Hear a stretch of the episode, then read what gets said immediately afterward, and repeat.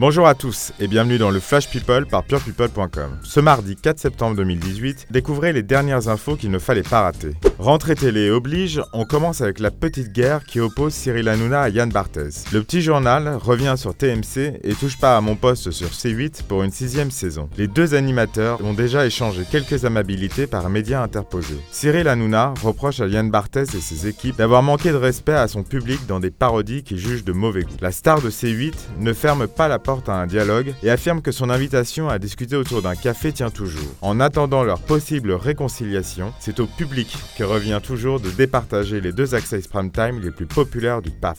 Célibataire, en couple ou c'est compliqué? Difficile de savoir où en est Kendall Jenner. On l'a quitté la semaine dernière séparé du jeune basketteur australien Ben Simmons après deux mois de romance. Lundi, des photos la montrant très proche du petit frère de Bella et Gigi Hadid, le ravissant amour, ont été publiées dans la presse américaine. Bien sûr, ce n'est pas parce qu'ils ont passé la soirée ensemble avec des amis qui plus est qu'il faut en tirer des conclusions, mais rappelez-vous, en juin, Kendall et Amoir avaient déjà craqué l'un pour l'autre. Une photo les montrant s'embrasser avait fait le tour de la presse people. S'ils ont toujours flirté, comme l'affirme un membre de leur entourage, vont-ils enfin passer à la vitesse supérieure? Mystère. On termine avec le témoignage poignant de Samuel Le Bihan. Invité ce week-end dans Vivement Dimanche, l'acteur a évoqué pour la première fois l'autisme de sa fille Anja, 6 ans et demi. L'acteur s'estime chanceux d'avoir bénéficié d'un réseau efficace et d'avoir ainsi reçu toute l'aide nécessaire. Depuis plusieurs mois, il s'engage comme vice-président et porte-parole de la plateforme Autisme Info Service. Samuel Le Bihan a également fait de l'autisme le sujet de son premier roman, Un bonheur que je ne souhaite à personne, apparaître le 31 octobre chez Flammarion.